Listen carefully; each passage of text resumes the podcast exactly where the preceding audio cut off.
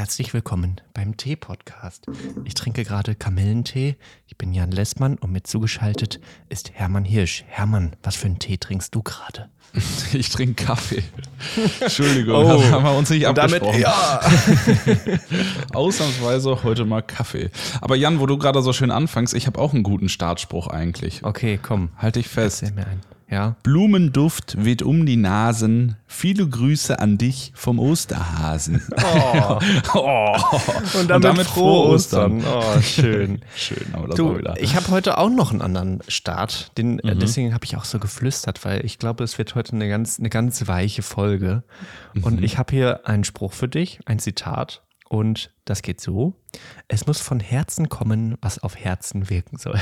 Boah. Von Johann Wolfgang Goethe. Ich meine, von wem sonst, ne? Alle Zitate Klar. sind eigentlich von Johann Wolfgang Goethe. Und Oder ich meine. Äh, oder Gandhi. Und das ist ja auch unser Podcast. Er kommt von Herzen, er geht hoffentlich in eure Herzen hinein, ganz tief.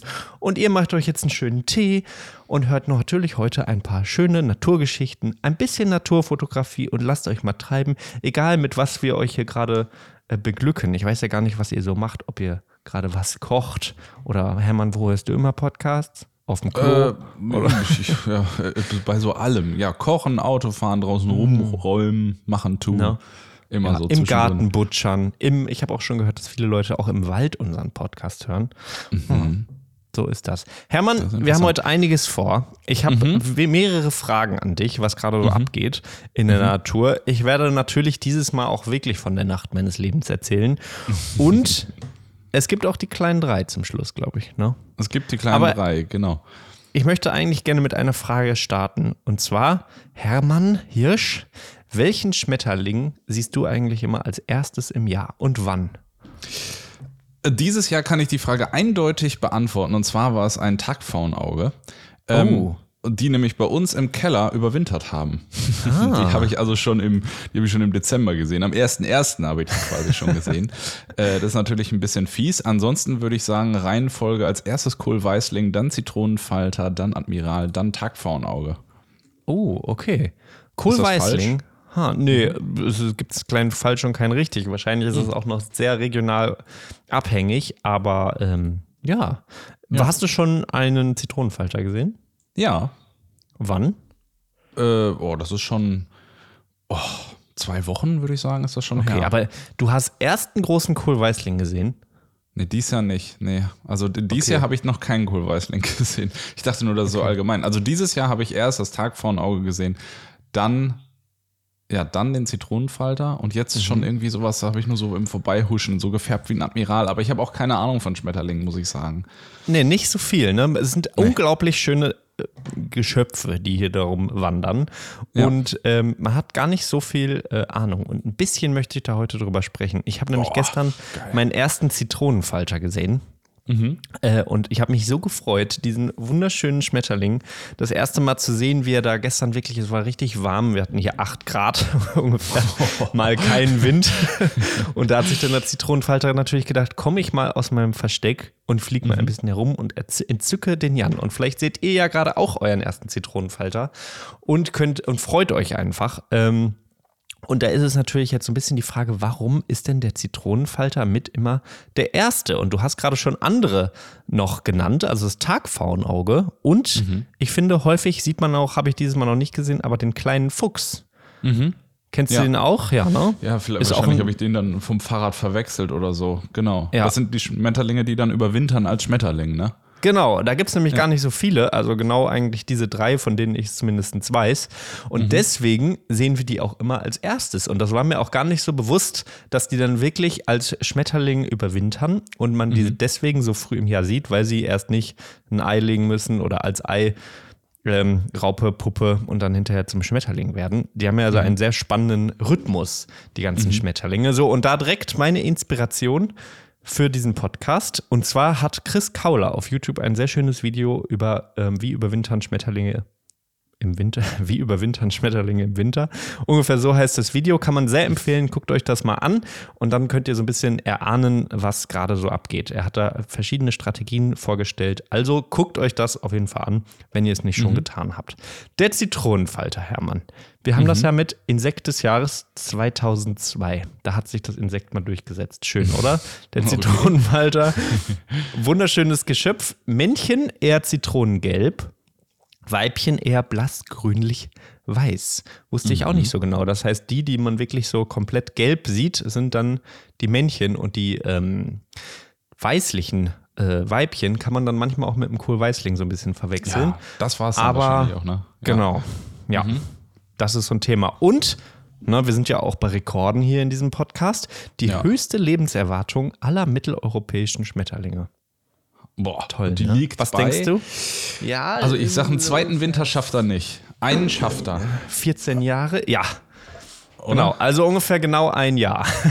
Okay, krass. Lebensdauer von zwölf Monaten. Mhm. Ja. So, Wahnsinn. wo legt der das Weibchen denn ihre Eier ab? Weißt du das ungefähr? Boah, nee, das weiß ich nur beim Tagpfauenauge. Aber ist egal, also, ob welche Pflanze, das, darüber sprechen wir jetzt gar nicht, aber wo? Also wo müsste man überhaupt suchen? Ach so, wahrscheinlich mhm. auf der Unterseite von Blättern. Ja, oder? Oder. weiß ich auch nicht. Jan, sag's mir. Ich kann es doch da nicht hast sagen. Hast du etwa nicht das äh, Video von Chris Kauner? Nee, habe ich noch nicht. Habe ich noch nicht. Okay. Nee. Häufig der Faulbaum oder Kreuzdorn, äh, aber natürlich auch noch andere Pflanzen, wo er dann überwintert, aber äh, häufig an den liegen, liegen diese Eier an den sich öffnenden Knospen der Futterpflanzen. Mhm. Ja.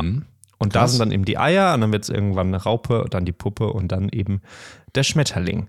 So, mhm. äh, diese Tiere, haben wir gerade schon gesagt, überwintern als einzige mitteleuropäische Schmetterlingsart ohne Schutz als Falter frei in der Vegetation. Also ein Tagpfauenauge oder ein kleiner Fuchs, die suchen sich dann noch irgendwie Keller oder irgendwelche Verstecke, die ein bisschen geschützt sind. Aber der Zitronenfalter kann wirklich auch in der Schneedecke quasi überwintern. Unglaublich. Fast Und die haben Hölle. da auch unglaublich, also oder? Ich meine, die sind ja. ja. so filigran, diese Flügel. Also ich meine, man darf ja Schmetterlinge nicht fangen mit der Hand, weil dann dieser, ja. ich weiß nicht, wie das Fachausdruck ist, aber dieser Sternenstaub von den Flügeln dann abgeht. Aber wenn man das als Kind mal gemacht hat, erinnere ich mich dran, mhm. da, man hat ja nichts in der Hand. Das ist ja, also es ist ja so fragil wie, weiß ich, also ein Blatt Papier ist stabil dagegen. Wie ja. sowas einen Winter überleben kann, unfassbar. Richtig cool. Und äh, das habe ich noch nie gemacht und da habe ich auch jetzt erst die Information bekommen. Wir müssen uns das in den Kalender eintragen, im Winter mal Zitronenfalter zu suchen. Nicht anfassen natürlich, sondern einfach sie mal zu sehen, wie so ein Vieh im Winter da an einer Stechpalme sitzt. Das habe ich rausgefunden, dass das wohl ein beliebter ja, Strauch ist, ein Busch, ähm, wo die dann überwintern. Also Stechpalmen nochmal absuchen im Winter. Jetzt natürlich kann man sie schon sehen und was aber äh, ganz spannend ist, mit Hilfe von Glycerin, Sorbit und Eiweißen gelingt es den Zitronenfalter, den Gefrierpunkt der Körperflüssigkeit derartig zu senken, dass sie Temperaturen von bis zu minus 20 Grad schadlos überstehen können. Was zur Hölle? Sie haben also auch noch so ein eingebautes Gefrierschutzmittel, mhm. äh, was da eben durch die durchgepumpt wird. Ne? Mhm. Und dann, dann läuft das im Winter. Unglaublich, oder? Unfassbar. Wirklich ja. unfassbar. Man kann sich so, gar Hermann. nicht vorstellen, dass genug Schmetterlinge, also ich meine, dass es einer von ein paar tausend irgendwie schafft, das kann man mhm. sich dann vorstellen durch Zufall. Aber wie viele müssen denn da draufgehen? Also auch so Kohlmeisen, wenn die jetzt so im Wald unterwegs sind, die haben ja da irgendwie auch gefühlt einen besseren Blick für und die werden ja den dann bestimmt auch fressen. Aber mhm. der ist ja dann wahrscheinlich auch bewusstlos, nehme ich an, ne? Der kriegt da nichts ja, mehr mit. Der dann, ist dann im. Ich denke mal, der ist, ja. ja. Der ist in ganz anderen Sphären. Der Boah, stell dir mal vor, du, du, du müsstest jetzt dich irgendwo im äh, ja, Spätherbst oder so dann hinsetzen und sagen, so, jetzt schlafe ich hier ein und ich hoffe, ich werde wieder wach, weil ich nicht von der Kohlmeise oh. gefressen wurde. Da würde oh, ich mich aber schwer tun. so gemein. Ich finde die ja, schon im Sommer so doof, weil die einen immer fangen wollen und dann fressen die einen und so. Ja. Und dann bist du schutzlos ausgeliefert. Ja. das ist wirklich doof. Angstgegner. Angstgegner Kohlmeise. Ist unter Zitronenfalter noch berüchtigt. es gibt verschiedene Taktiken, ihnen auszuweichen. Deswegen vielleicht auch die Stechpalme. Können wir noch, äh, Stechpalme, ist das das gleiche wie ähm, Ilex? Stechpalmen, in Büchen, Büschen von Stechpalmen sind auch, wird auch Hülsdorn, Winterbeere, Stech, Aber ist das das gleiche? Schadler. Also, weil Ilex, Ile- ja. Ja, okay, gut. Mhm. Ja. Stechbeine, alles klar. No. No. Ja, das ist aber ja Hermann, interessant, cool. das ist wirklich sehr interessant und vielleicht sitzen die da, weil da die Kohlmeise nicht rankommen. Weil die dann Mhm. immer denken, aua, aua, schon wieder die Stechbeine, der Ilex hat mich wieder gestochen. Nee, nicht der Angstgegner Kohlmeise, der ist das total egal. Das ist so Fakir-mäßig, die können auch über Glas laufen, glaube ich. Denen ist alles egal. Meinst du? Ja, Ja, könnte sein. Kohlmeisen sind richtig hart. Ähm, Hermann, wann siehst du einen Zitronenfalter? Haben wir gerade schon gesagt, also ziemlich schnell bei euch in Hessen ist es wahrscheinlich schon im März, ne? Ja, ja, Ja, genau. ich habe jetzt hier am 7. April meinen ersten gesehen, aber vielleicht sind sie auch schon ein bisschen länger hier unterwegs in Mecklenburg-Vorpommern, also sagen wir mal Anfang April. Mhm. So, hast du schon mal einen Zitronenfalter im Mai gesehen? oh, du fragst mich Sachen. Du fragst ist aber komisch, so, als, ne? äh, wahrscheinlich habe ich ihn nicht gesehen. Weil er Ich dann, hätte anders fragen müssen, ne? ja, also nee, ich würde, ich würde tippen, ich habe wahrscheinlich noch keinen im Mai gesehen. Sehr gut. Und im Juni, Hermann? Im Juni auch nicht, Ende Juni dann wieder. Ja, das ist gar nicht so schlecht. sind Du bist nämlich da auf einer ganz heißen Spur. Also ich tippe, äh, du fragst wahrscheinlich so, weil es eine Phase gibt, wo die dann Eier gelegt haben und dann sterben die Überwinterer. Richtig. Ähm, und bis dann, und dann, weiß nicht, Raupe verpuppen, der ganze Zwirn und dann kommen sie Ja. irgendwann wieder. Also gibt es dann eine Zeit im Jahr, wo man sie nicht sehen kann. Richtig. Und ich finde, das hat man nicht auf dem Schirm. Man sieht irgendwann Zitronenfalter und denkt dann, ja, Zitronenfalter sind jetzt da, ne? Zitronenfalter in rauen Mengen. Sie gucke Ja. ich mir noch im Mai an. Und zum Beispiel auch so Sachen wie, nee, ähm, fotografiere ich dann später nochmal. Gibt es dann nicht mehr. Denn Nee. das sind jetzt quasi die Alten vom letzten Jahr, die dann noch jetzt ihre Eier legen und dann einfach sterben. Ist auch ein bisschen traurig. Also wenn man jetzt einen Zitronenfalter sieht, ist es quasi, sind es die letzten Stunden im Leben eines Mhm. Zitronenfalters. Und dann sieht man sie halt erst wieder im En- Ende Juni, ähm, wenn dann wirklich wieder die frischen, jungen Zitronenfalter auf dem Weg sind. Ja, Mhm. Die und dazwischen wird eben dieser ganze, dieses Stadium durchlaufen, ähm, Mhm. wo wir nochmal vielleicht drüber reden können. Ich habe da auch gar nicht so viel Ahnung. Vielleicht müssen wir uns da auch mal Experten, Expertinnen einladen, die uns ein bisschen was über Schmetterlinge erzählen. Wenn es wirklich richtig losgeht im Sommer, wenn so richtig Schmetterlingszeit ist, können wir das Mhm. gerne mal machen. Aber zuallererst schaut euch mal das Video an. Wie überwintern Schmetterlinge? Chris Kauler habe ich unten verlinkt. Ich So habe eine mir, Frage Mann. dazu zu dem Ja, Thema, Jan. bitte? Aber ich, äh, und ich möchte jetzt Komm. nicht, also hinterher weißt du dann nicht und das ist wieder doof. Ja, ist gar also, nicht schlimm. Okay. Ähm, müssen sich dann jetzt die Zitronenfalter, nachdem sie dann jetzt diesen Winter überstanden haben und dann hier wieder aufstehen und einen Kaffee oder einen Tee trinken und dann hier durch die Gegend streunern, müssen die dann sich noch paaren, bevor die die Eier legen? Oder überwintern vielleicht, also ich meine, gut, warum sollten sonst die Männchen auch überwintern, ne? Oder weißt du das zufällig? Wann das quasi das? passiert, ne? Ja. Also wann, ob die sich dann jetzt erst danach paaren? Frage an Chris, geht raus. Frage an Chris. Ja, Er muss genau. das mal beantworten. Wir brauchen einen Experten. Mach bitte ein Video dazu. ja. Ja. Ich habe aber noch einen schönen Fun-Fact. Ich, ich glaube, ich habe das schon mal erzählt zum Thema Schmetterling, aber weißt du, woher der deutsche Name Schmetterling kommt? Oh, Letterschming. Ähm, ja, wir haben da auch schon mal drüber geredet. Dann habe ich gesagt, dass der auf Swahili. Ähm, Warte, die warte, warte. Tansania Das weiß ich. Der ja? heißt, der, der ja? heißt, ah, ich will immer Upupa Epop sagen, aber das ist der lateinische Name für einen Wiederhopf. Aber es ist so ähnlich. Kipapeo oder so? Kipepeo. Boah, du bist richtig gut. Alter. Kipepeo. Ist das nicht schön? Haben wir drüber Richtig gesprochen? Schmetterling, weil oh, ich weiß es doch auch nicht mehr, Hermann. Ja, das ist Einmal für alle, ne? Einmal nochmal für alle. Kleine Erinnerung. Auffrischimpfung gibt es jetzt hier in Sachen Infos. Schmett ist das altdeutsche Wort für Butter und beim Butterstampfen sind die Schmetterlinge immer dahin gekommen. und deswegen kommt das irgendwie daher. Ne? Ah, Der kleine Letterschming. Gut, hatten wir das auch. Klasse. Ja, Hermann, das ist mein Naturthema gewesen. Äh, Versucht mal, die zu fotografieren. Es ist gar nicht so einfach, aber als Naturfototipp, morgens und abends, wenn es kälter wird, setzen Sie sich ja irgendwo hin. Äh, meistens klappen sie dann ihre ja, Flügel quasi ein. Das ist dann immer ein bisschen schade, denn der Zitronenfalter ist ein seitlicher Absorptionssonner. Okay. Finde ich ein sehr gutes Wort. Das doch bedeutet, dass er sich auf die Seite legt? Absorptionssonner. Ja. Nee, der klappt die Flügel halt so hoch Mhm. und dann kann er halt darüber sehr viel Sonne eben ähm, ja, und Strahlung absorbieren. Oh, Aber es gibt ja auch welche, die quasi geöffnet häufig sitzen. Das macht er Ja. aber nicht so oft. Ja, Das Tagpfauenauge macht das ja zum Beispiel, ne? genau. Und dann ist aber so fies beim Tagpfauenauge, wenn der aufgeklappt ist, wunderschön und bunt und man mhm. sieht ihn und dann macht er zu und zack, Blatt. Mm. Unsichtbar weg. zack, fertig, Blatt. Zack, das denkt er sich auch. Blatt. Ja. Oh, ich bin so wunderschön, zack, fertig, ja. Blatt. Schön, Blatt. Schön. Blatt. Wir haben irgendwann mal, erinnere ich mich, als wir in der Lüneburger Heide unterwegs waren mit Klaus, haben wir einen ja. Schmetterling beobachtet, der da immer auf diesem Weg saß und der hat sich auch mal so zugeklappt und dann auf die Seite gelegt und der war ganz besonders. Du weißt aber zufällig nicht mehr, wie der heißt, oder? Boah, nee, überhaupt der hatte, nicht. Mehr. War das nicht auch irgend so ein Bläuling? Nee. Nee, das, oh, das war, also diese Namen bei Schmetterlingen, das ist auch so abstrus. Ich meine, mhm. bei Vögeln kommt mir das nicht so vor, aber vielleicht sind wir da auch mehr im Thema. Aber was es für Schmetterlinge gibt. Also, ja, so einen grün geschenkelten genau, Leberwurstspanner Ab oder sowas. genau, was in die Richtung. Ja, krass, richtig schönes Thema, Jan. Schmetterlinge. Ja, gerne, ne? Ähm, was mir auch noch gerade, als du das so erzählt hast, aufgefallen ist, so ein Schmetterling und Wind. Ne? Das Wind mhm. ist ja bei euch ein Thema. Kann ja. man nicht anders sagen. Also jetzt mal ab von den Temperaturen geht ja häufig mal eine, eine eilige Luft. Mhm. Ähm, und da als Schmetterling mit klarzukommen, finde ich auch echt krass. Also ja, wirklich. Vor allem, wenn man dann wenn man dann ähm, da noch irgendwie weiß, dass Schmetterlinge als weitere Überlebensstrategie, Überwinterungsstrategie ja auch wandern, ne? Und dann irgendwie über den Berg fliegen oder so. Ja, Wie Wahnsinn. Hölle. Ja, ja, was? Also, da sind ja die bekanntesten Beispiele diese Monarchfalter da in Südamerika, die genau. da irgendwie einmal unfassbar. Ja. Aber Schön. der Admiral zum Beispiel äh, wandert ja auch.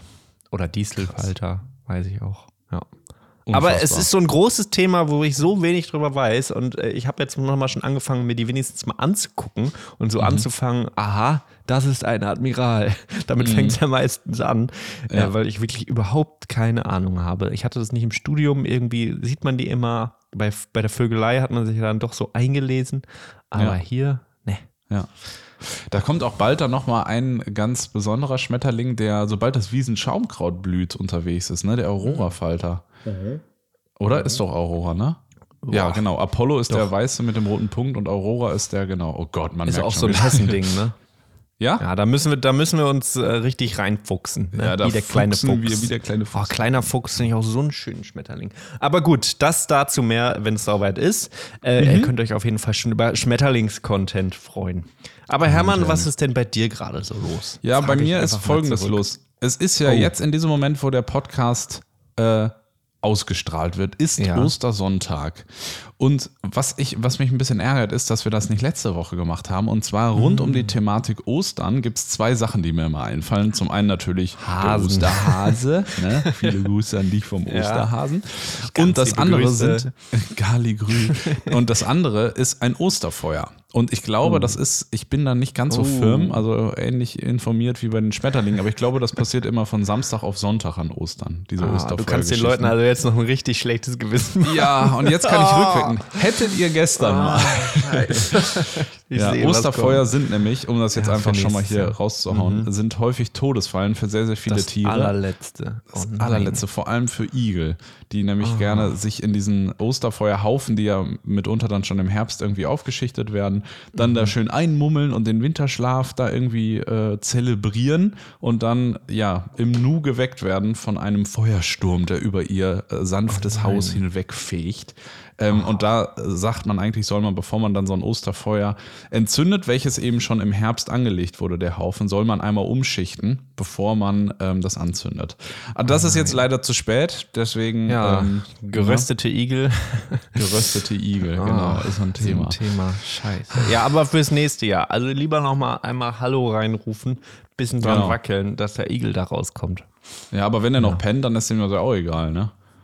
Kann ja, ja auch sein. Was machst oder du dann? dann schichtest du es erstmal um und machst dann das Feuer an. Genau. Ja, ja oder einfach okay. die Haufen, also man kann ja einen kleinen Haufen schon anlegen im Herbst und den zündet man mhm. einfach nicht an. Da kann der Igel dann nämlich drin schlafen. Und wenn man unbedingt ein Osterfeuer machen möchte, dann macht man das einfach aus Materialien, die dann erst dafür dann im, weiß nicht, März oder so zusammengelegt werden.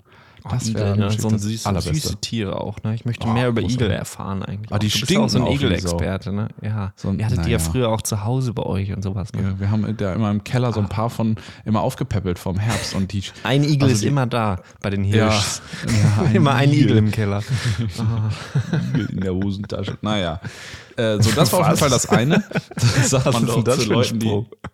Das sagt man, wenn man geizig ist. Hat man Igel, Igel in der Hosentasche, in der weil man nicht äh, mit der Hand in die Hose möchte, weil man sich piekst. Ah, also die Hosentasche. Ja, da überwintert der Igel nämlich in der Hosentasche. Genau. Im Winter wird nichts ausgegeben. dann anzündet. Naja, gut.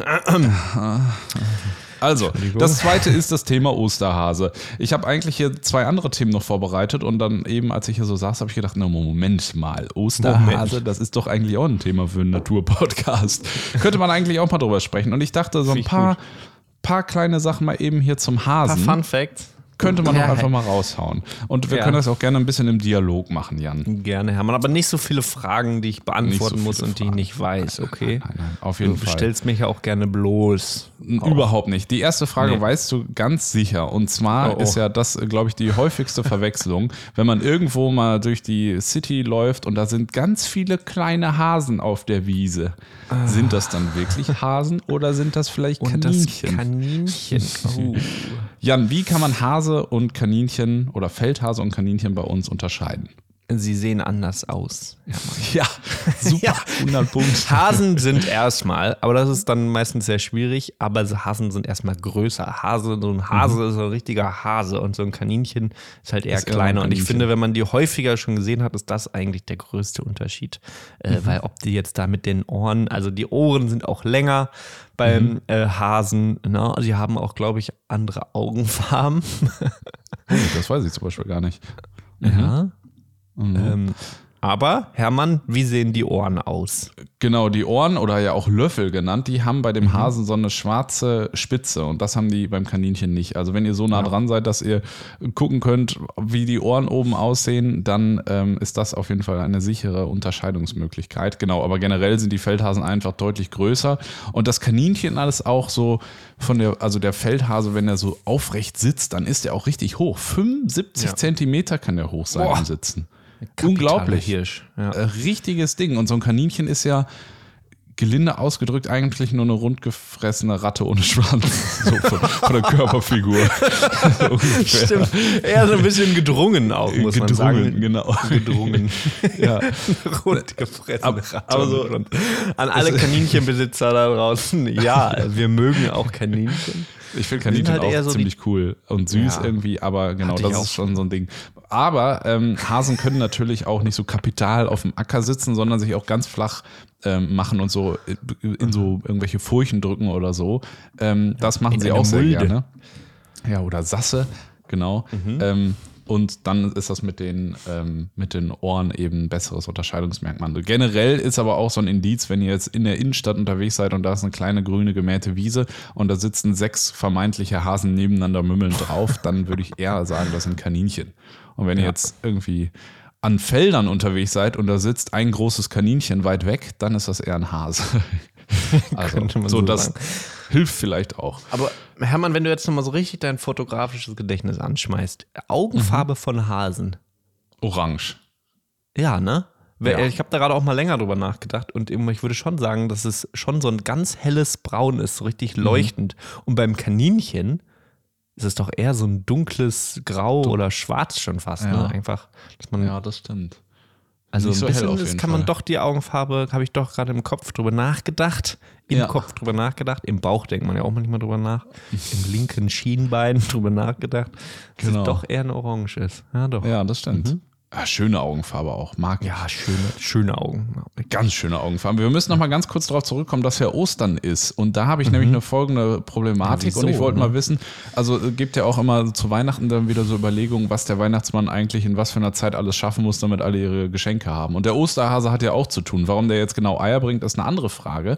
Aber ich wollte mal wissen, wie viele vermeintliche Osterhasen gibt es in Deutschland? Ähm, es sind ungefähr zwei Millionen Feldhasen. Ich lasse dich gar nicht raten. Alter, ne, kann man nicht, ja. Ne? Und äh, das bedeutet nämlich, dass ungefähr ähm, ein Osterhase oder ein Feldhase auf 42 Menschen kommt in Deutschland. Und ich würde sagen, ich meine, der ist ganz schön schnell. Was glaubst du, wie schnell kann der rennen? Boah, bestimmt 50 km/h. 80. 80 km/h. bis zu 80 km/h. So, und wenn du mit 80 km/h unterwegs bist, ne, dann muss ich bei meinem Auto in fünften Gang schalten, Jan. Bei 80. das ist schon ordentlich. Wenn du da 42 Menschen eben mit Eiern ähm, beliefern musst, dann würde ich sagen, das ist ein bisschen logischer als dieses ganze Weihnachtsmann. Ding. Das ist richtig. Also, ne, ich bin pro Feldhase. So, noch ein paar Fragen. Was glaubst du, wie alt wird der? Äh, fünf. Zwölf. Zwölf, ja, aber wahrscheinlich im Durchschnitt wird er auch zweimal Ja. vom Wolf gefressen, dreimal Im vom Durchschnitt Fuchs wird und dann er, nochmal genau. von einem Ja, das- Biber wieder gekäut oder so. ja, genau.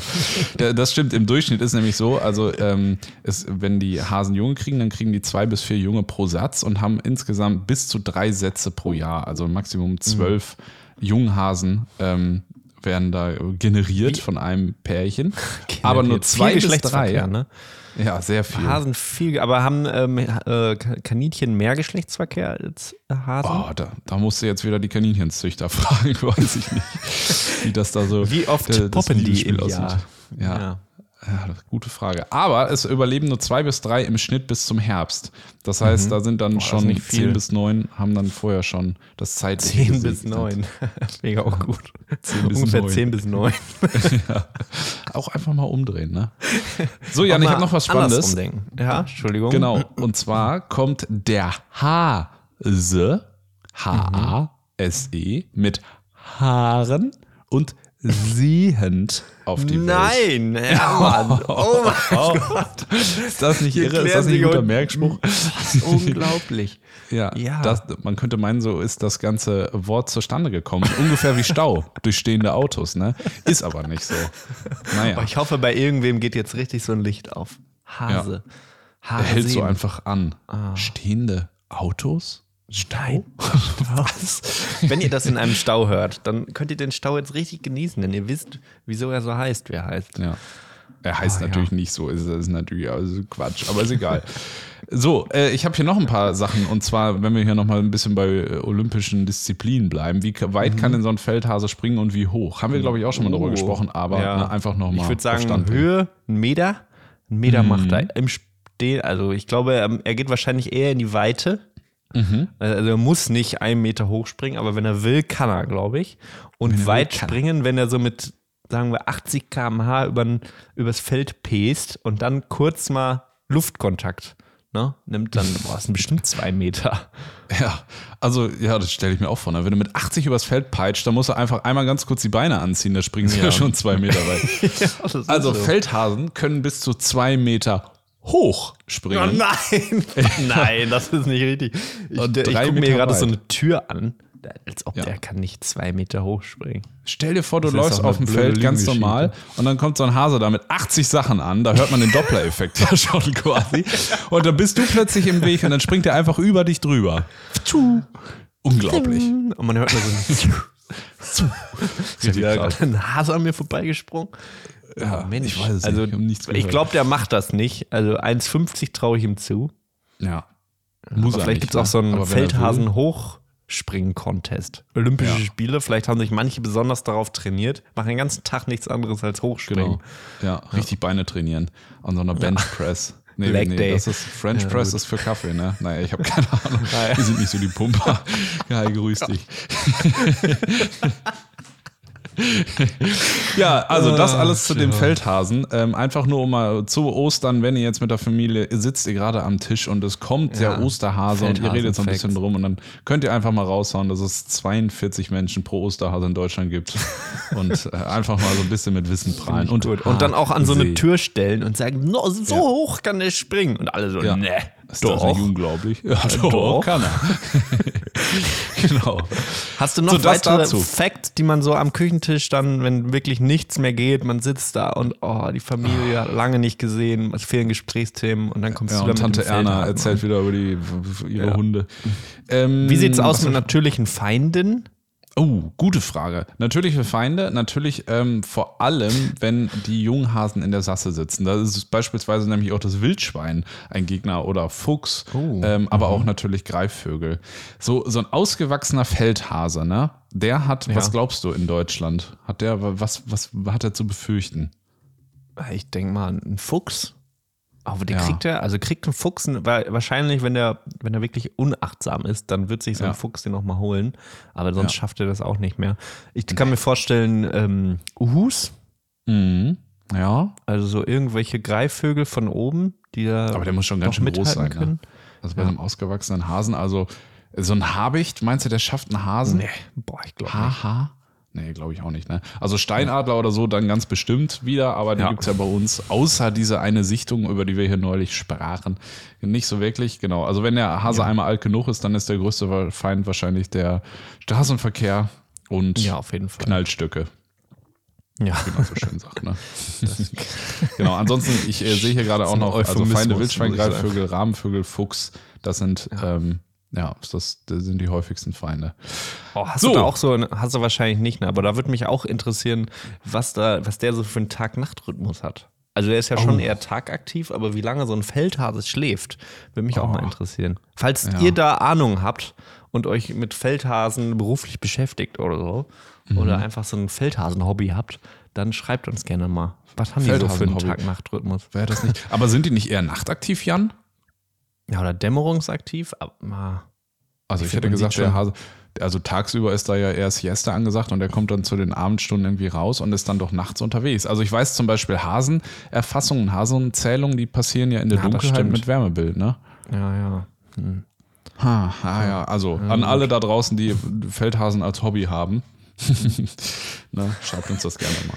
Ich habe auch noch einen Fun Fact, den ihr auch gut mhm. jetzt am Küchentisch sonntags oder nee, Kaffeetafel ist es wahrscheinlich dann machen könnt. Und zwar ist, äh, könnt ihr dann mit Oma Erna und Karl-Heinz, der euer was auch immer ist, könnt ihr mhm. dann drüber sitzen und sagen, und der Feldhase, der hat ja auch ein besonderes Gehör.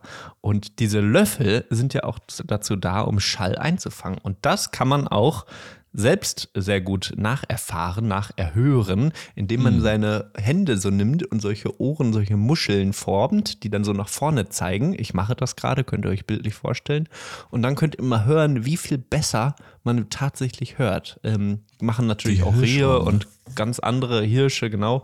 Aber der, der, Hase hat ja wirklich sehr große Löffel. Und was mhm. hat so einen krassen Effekt? Also, wenn ich draußen in der Natur bin und irgendwas hören möchte, mache ich das auch sehr gerne. Man macht sich so ein bisschen zum Affen oder eben auch zum Hasen dann.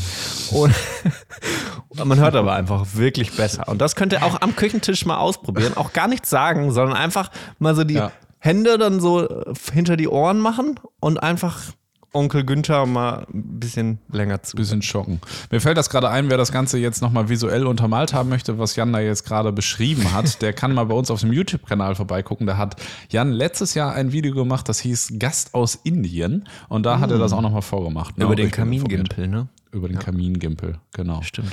Ja. Wunderbar. Jan, das war's für mich eigentlich zum Thema äh, Oster und Feldhase. Da wollte ich einfach mal so ein paar Sachen hier mit auf den Weg geben. Ich habe aber noch, eigentlich habe ich noch zwei andere Sachen, aber wahrscheinlich ist ganz das schnell, schon, nicht? Das ganz ist knapp. Ja. ja, pass auf, dann mache ich die eine Sache nächste Woche, aber dann habe ich eine ganz kleine okay. kurze Sache, die ich einfach jetzt gerade beobachtet habe, die ich gerne teilen würde. Und zwar geht es um Schwanzmeisen. Ähm, oh. Schwanzmeisen, ein wunderbarer Vogel. Ähm, also, ne, es gehört eigentlich gar nicht offiziell zu den Meisen, da haben wir auch schon mal darüber mhm. gesprochen, aber ist daran zu erkennen, dass er einen unglaublich langen Schwanz hat, länger als der Körper da selbst. Und die sind jetzt aktuell schon nur noch als Paare unterwegs, im Winter gerne als ja, kleinere Schwärme oder Trupps. Ähm, und äh, die sind jetzt aktuell dabei, hier zumindest zu balzen. Und ich habe sel selten was so Süßes gesehen, weil die ja. Schwanzmeisen machen die Balz häufig so, dass sie sich einen hellen Gegenstand schnappen, das Männchen, und den mit sich rumtragen. In diesem Fall waren das Feder jetzt. Feder häufig, ne? Genau, eine kleine Feder, so eine Daunenfeder. Und dieser ohnehin schon unglaublich putzige Vogel fliegt mit so einer kleinen Feder die ganze Zeit bewaffnet hier rum. Und man denkt oh. erstmal so, oh, möchte er hier irgendwie ein Nest bauen? Nee, der trägt die die ganze Zeit mit rum. Das ist so süß. Und dann machen die noch so schöne Laute, die so ein Zirre, Zirre. Das ist das also, Balzgehabe. Die sagen einfach, hey, guck mal, ich habe hier eine weiße Feder gefunden. Findest du mich cool? Oder ja, also das? ja, das machen die auch. Also die benutzen auch andere Formen der Balz. Also die ähm, mhm. fangen erstmal relativ früh an schon zu balzen. Also die Paarbildung ist im März schon abgeschlossen. Und bei Schwanzmeisen interessant ist es, dass junge Vögel früher balzen als alte. Ähm, mhm. Und also was häufig eben auch so ist, ist, dass die Männchen quasi das ähm, Prachtkleid dann so zur Schau stellen, die fächern sich dann so auf und machen sich so breit und singen dabei. Und ähm, das habe ich erst einmal jetzt, muss ich sagen, gesehen, aber diese Feder habe ich jetzt schon mehrmals gesehen. Und ich dachte, ich wollte das einfach mal eben mit auf den Weg geben, weil wenn ihr jetzt demnächst wieder unterwegs seid und dann so eine Schwanzmeise mit so einer Feder seht, dann wisst ihr das einzuordnen und denkt nicht, die baut hier ein Nest, sondern das ist tatsächlich mhm. noch Balzgehabe. Und noch ganz kurz zum Nest von der Schwanzmeise. Das ist nämlich mit das schönste Nest, was unsere Vögel, ja. die man hier so in Gärten ähm, beobachten kann, so baut. Das ist so ein richtiges Kugelnest aus ähm, Moos und Flechten und es ist also mhm. wunderschön. Kann man Hast du schon mal eins gesehen? Nee, nur auf Fotos. Ich auch nicht. Ich habe echt, also eigentlich sind Schwanzmeisen ja auch nicht so selten, aber das Nest zu finden, das ist ja, ja so ein bisschen so wie von einer Beutelmeise, ne? Ja, genau. Die, das ja. sich so vorstellt. Das habe hab ich zumindest schon mal gesehen. Das hängt ja eher, aber mhm. ähm, ja, ich finde das auch richtig schön. Habe ich auch, würde ich gern mal sehen. Aber wahrscheinlich ja. muss es da auch noch ein bisschen, die brauchen erst noch mal ein bisschen Bauzeit, ne? Ist gerade noch ja, wahrscheinlich. Grundgerüst. Ja, wahrscheinlich. Ja, genau. Mit Architekten haben, ärgern sie sich gerade rum. Da gibt es Verzögerungen. Oh, der Polier Lieferschwierigkeiten. Ja, genau. Oh. Chip Teurer auch alles. Oh, wir haben übrigens KW14, Jan, haben wir noch gar nicht oh. gesagt. Finde ich gut. gerne gleich zu Beginn.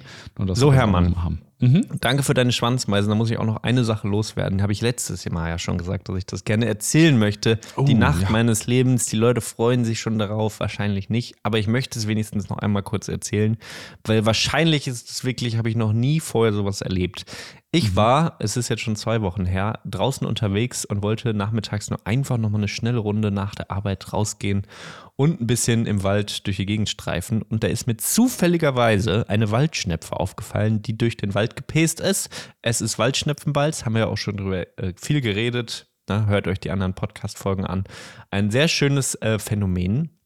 Und deswegen bin ich überhaupt erst in diesen Wald gegangen und bin da herumgelaufen und hatte meine Wärmebildkamera dabei und es wurde dunkler und ich habe gesagt, komm, ich bin einfach mal so mutig und gehe mal jetzt ein bisschen länger in den Wald hinein, denn ja, es ist, ähm, es ist äh, auch eine schöne Vorbereitung auf den DAX, der ja ähm, erst dann irgendwie im Mai kommt und man muss irgendwie nachts ein bisschen auch mal aushalten, im Wald unterwegs zu sein. Bin da durchgegangen und habe tatsächlich einen Wald, äh, einen Dachs gesehen, zwei Dachse sogar, die da ähm, miteinander gespielt und geschmust haben. Das fand ich schon unglaublich schön. Und danach bin ich äh, weiter dann zurückgegangen. Es war schon unglaublich schön und habe einfach einen schlafenden Seeadler entdeckt, der da irgendwie auf dem Baum saß. Auch das, was zur Hölle, vor Sternenhimmel. Mhm unglaublich. Hab mich ja. da auf den Boden gelegt. In diesem Moment höre ich es rascheln und ein Fuchs kommt ungefähr einen Meter an mich heran und schnuppert an mir. Ich denke, was ist denn jetzt los? Und genau an diesem Abend bin ich dann auch noch an den Strand gefahren und es war noch Polarlicht. Und ich habe wirklich gedacht, sag mal, das kriegt man sonst in einem Jahr nicht hin. Und das ist alles ja. in einer Nacht passiert. Wahnsinn. Wahnsinn. Ja. Manchmal läuft's, ne? Ja. Wer und das, das noch mal, du hast das ja auch wunderbar niedergeschrieben. Sorry, dass ich da genau. unterbreche. Bei Patreon ne, hast du da einen schönen kleinen ja. Text so geschrieben. Mhm. Ja, also ja wer da uns noch, so unterstützen möchte, eine sehr gute Werbeerblendung, Hermann. Oh, äh, wir haben einen Patreon- ähm, Kanal, wo ihr uns unterstützen könnt. Es geht eigentlich mehr darum, dass ihr das, was ihr hier quasi die ganze Zeit umsonst hören könnt, ähm, damit einfach ja, uns unterstützt, dass wir solche Sachen machen können. Freiwillig quasi. Und mhm.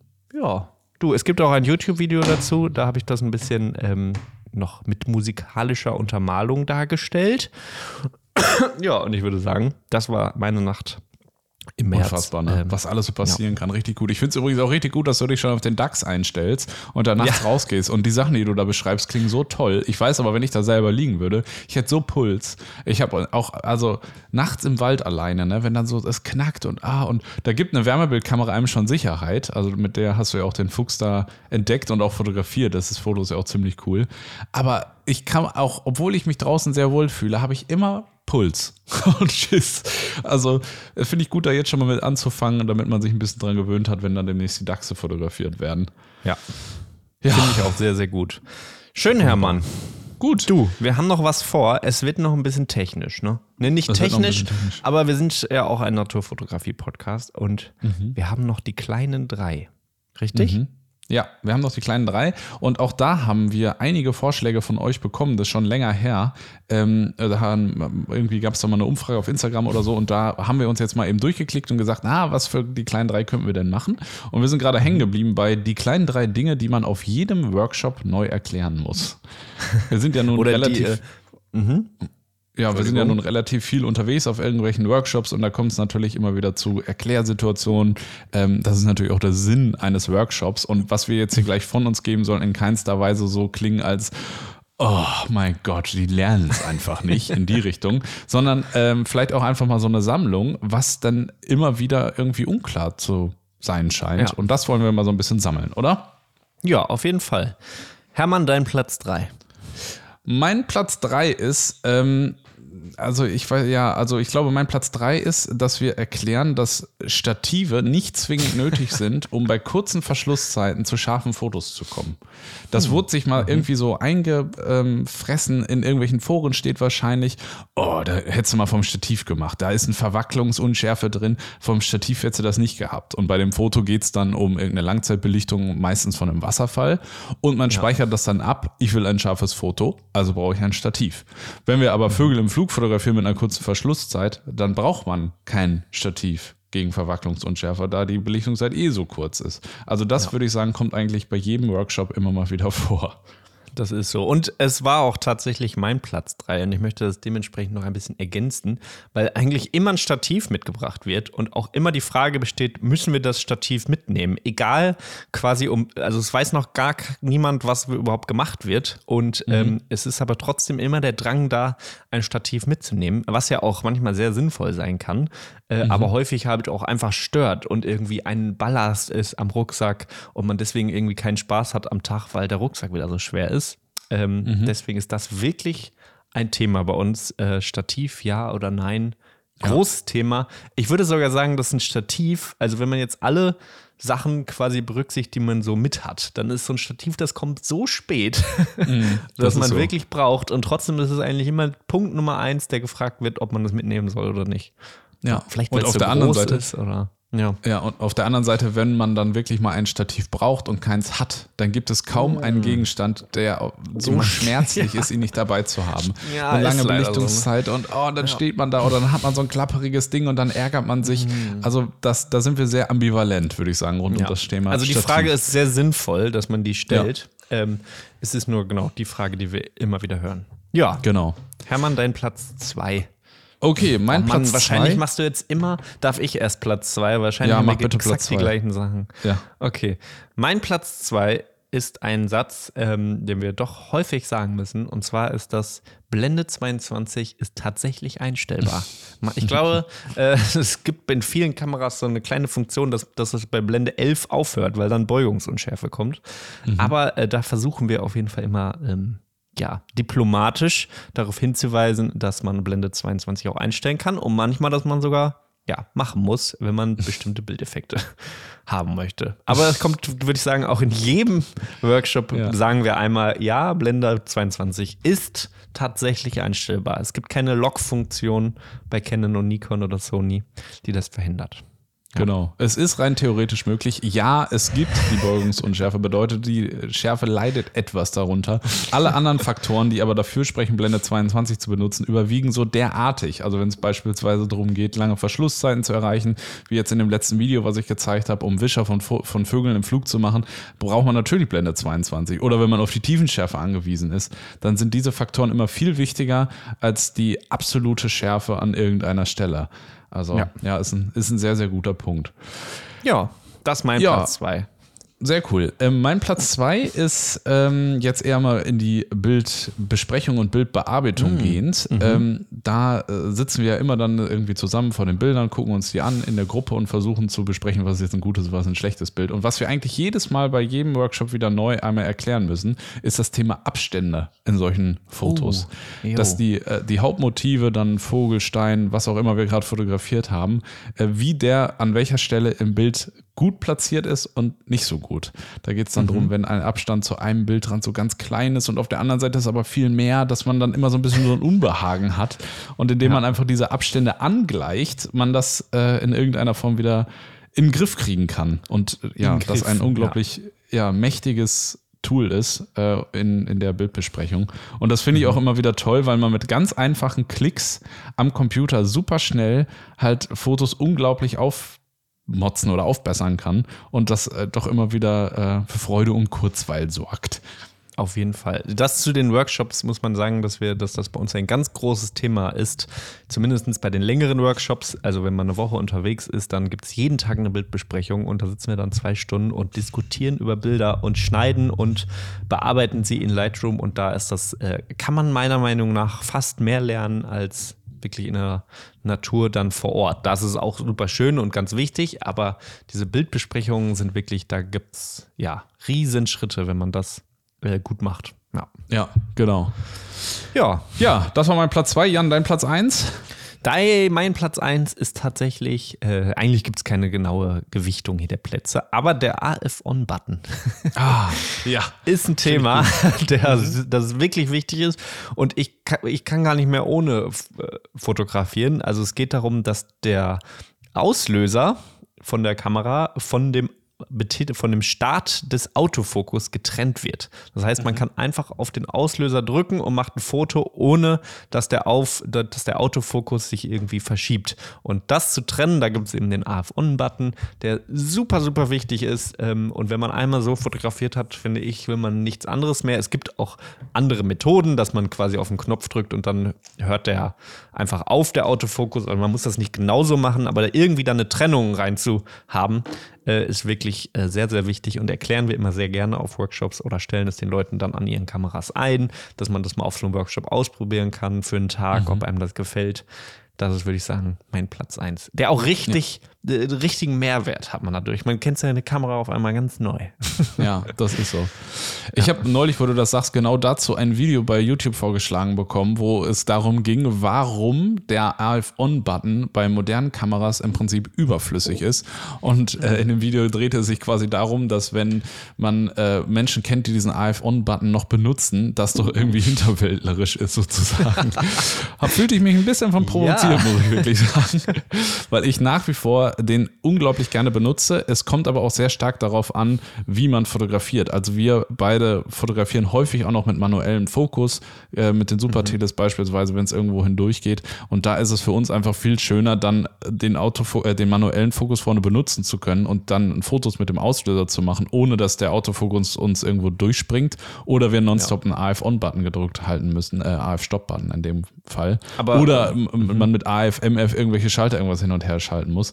Wenn man jetzt ausschließlich irgendwelche Gesichter mit AF-Objektiven fotografiert, dann ähm, ist das vielleicht auch anders. Wichtig ist dabei, und das ist eigentlich mein Platz 1, ähm, dass es keine richtige Art und Weise gibt, seine Kamera einzustellen. Oh. Und ja. das kommt immer wieder so, ah, ich, aber äh, dann erzählen Leute von anderen Kursen und sagen, ja, aber der hat mir das so und so erklärt. Und jetzt mhm. sagt ihr mir das ganz anders. Und das ist eigentlich das Allerwichtigste, dass man die Kamera so einstellen muss, dass man selber damit zurechtkommt. Und ob man jetzt mit dem AF-On-Button oder dem Autofokus auch immer Auslöser beispielsweise fotografiert, ob man den AV, TV oder M fotografiert, mit ISO-Automatik oder manuell. Egal. Alles egal. Hauptsache man selber ist damit ähm, ja, schnell und zielsicher und muss nicht immer überlegen und bei jedem Workshop seine Kamera so umstellen, wie der Dozent es gerade sagt. Also mhm. da führen ganz, ganz viele Wege nach Rom und es geht eigentlich bei diesen ganzen Tipps, die wir da geben, immer nur darum, ja, den für sich Besten zu finden. Ja. Und wenn man oh, alles nicht mal irgendwo steht und da sagt einer, ja, das ist aber alles Quatsch, dann kann man auch einfach mal sagen, ja, nee, finde ich, aber ich habe oh. ich hab neulich einen Podcast gehört und da wurde mir gesagt, ich soll auch ein bisschen drauf hören, was für mich gut ist. Genau. ja, richtig. Und da noch übergreifend könnte man ja auch noch sagen, was auch noch jedes Mal immer passiert, äh, und was wir immer wieder sagen oder auch immer wieder erklären, dass es, das ist sehr schwierig, kein richtig, kein richtig und kein falsch gibt, sondern immer nur ein, das gefällt mir und das mhm. gefällt mir nicht. Weil ja. Äh, auch das mit Kompositionsregeln und da gibt es dann Bücher und da steht dann drin, dass man immer den goldenen Schnitt benutzen soll und aber jetzt machen wir das symmetrisch und wie geht denn das überhaupt? Und mir wurde gesagt und meine Regionalgruppe macht das immer so. Und das ist wirklich, würde ich sagen, der größte Effekt bei einem Workshop bei uns, dass man hoffentlich danach ähm, für sich Bilder macht und für sich ja. entscheidet, ob man das gut findet oder nicht. Und es gibt quasi immer nur Provokationen von uns, zu, genau. damit man sich fragen kann, hm, mag ich das oder mag ich das nicht? Aber weil man braucht irgendwie diesen Weg. Man muss irgendwie viele Dinge ausprobieren selber, obwohl man es noch nie gemacht hat, eine Doppelbelichtung, ein Wischer, irgendwas in die Ecke sitzen, was auch immer, um für sich selbst sagen zu können, ob einem das Spaß macht, ob einem das gefällt oder nicht. Das ist, genau. würde ich sagen, das Wichtigste. Ja. Die einzige Regel, von der ich sagen würde, dass wir sie auch immer über alles stellen und wo wir alles äh, Persönliche über Bord werfen, ist, ist es strittig, mach es mittig. Und damit können wir das Thema vielleicht dann nochmal ganz kurz zum Abschluss bringen. Natürlich nur Ironie jetzt hier an dieser stimmt Stelle. natürlich überhaupt nicht. Das stimmt überhaupt nicht. Jan, ich denke, wir können diesen Podcast schließen. Hast du noch eine Inspo der Woche? Inspiration, ähm, sorry. Also ich muss da natürlich nochmal sagen, es muss von Herzen kommen, was auf Herzen wirken soll. Das mhm. finde ich schon einfach einen schönen Spruch.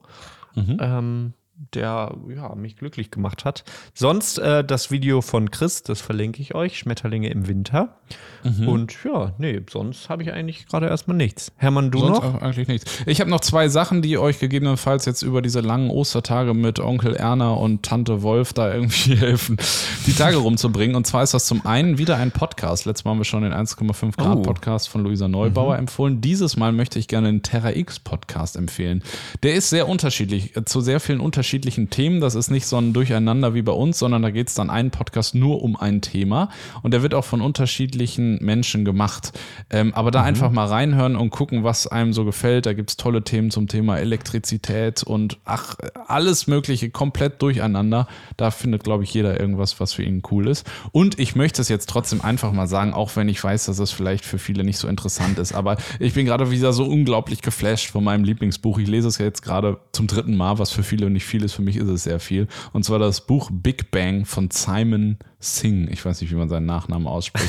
mein absolutes Lieblingsbuch, jetzt gerade, äh, wo es irgendwie um Ostern ja auch so ein bisschen um Religion und damit um Schöpfung geht, ist dieses Buch vielleicht ein äh, gelungener Gegenentwurf. Der Untertitel lautet Der Ursprung des Kosmos und die Erfindung der modernen Naturwissenschaft. Selten oh. oder noch nie habe ich ein Buch gelesen, was Seite für Seite mich so begeistert hat und ich das Buch weglegen muss, um das erstmal zu verarbeiten, was ich äh, da gelesen habe. Also kann ich nur empfohlen, der, empfehlen. Da kommt der kosmische Hermann wieder durch. Der, der kosmische Hermann, ja, es tut oh, mir auch die leid. Die intergalaktischen Machenschaften ja, des Hermann ja, Hirsch großartig. in seinem Buch Big Bang. Big Ach, Bang. Schön. Ja, muss ich, irgendwann geht es ja auch nochmal mehr darum. Naja, so, das war's dazu. Ansonsten würde ich jetzt sagen, ganz viel Spaß beim Eiersuchen. Ähm, viel, viel Erfolg beim Angeben mit dem Feldhasenwissen. Und äh, ja, macht die Augen auf, ganz wichtig. Ne? Mhm. Augen auf bei Schmetterlingen, die könnt ihr wahrscheinlich nicht hören, aber ja, so langsam summt und brummt es ja auch wieder in den Wäldern und Wiesen. Hört es euch an und sonst, ja, macht euch eine gemütliche, geschmeidige Woche und dann genau. hören wir uns nächste Woche wieder. So machen wir das. Macht's gut. Schön. Ach so, hören wir uns wirklich nächste Woche wieder? Ah, doch, müssen wir mal sehen. Aber wahrscheinlich ja, schon. Mal gucken. Ja, wahrscheinlich schon. Es ist immer, also genau, klickt auf Abonnieren, dann erfahrt ihr, dann erfahrt ihr auch immer, wann es einen neuen gibt. Kann man, glaube ich, bei Spotify. Und falls ihr uns eine Bewertung da lassen wollt bei Apple Podcast, freuen wir uns da natürlich auch immer drüber. Ähm, wenn ihr möchtet, dass mehr Menschen diesen Podcast hören und sagen, hey, Natur interessiert mich, dann äh, schreibt uns gerne da eine Bewertung. Das hilft uns, damit mehr Menschen von diesem Naturwissen hören. So ist das. Alles so. klar. Hermann, Wunderbar. frohe Ostern. Ähm, Gleichfalls und dann, eine schöne Woche. No. Ne? Und viel Erfolg und Spaß draußen in der Natur. Wünscht ja. euer zeitweise Team. Macht es gut. Auf bald. Tschüss. Tschüss.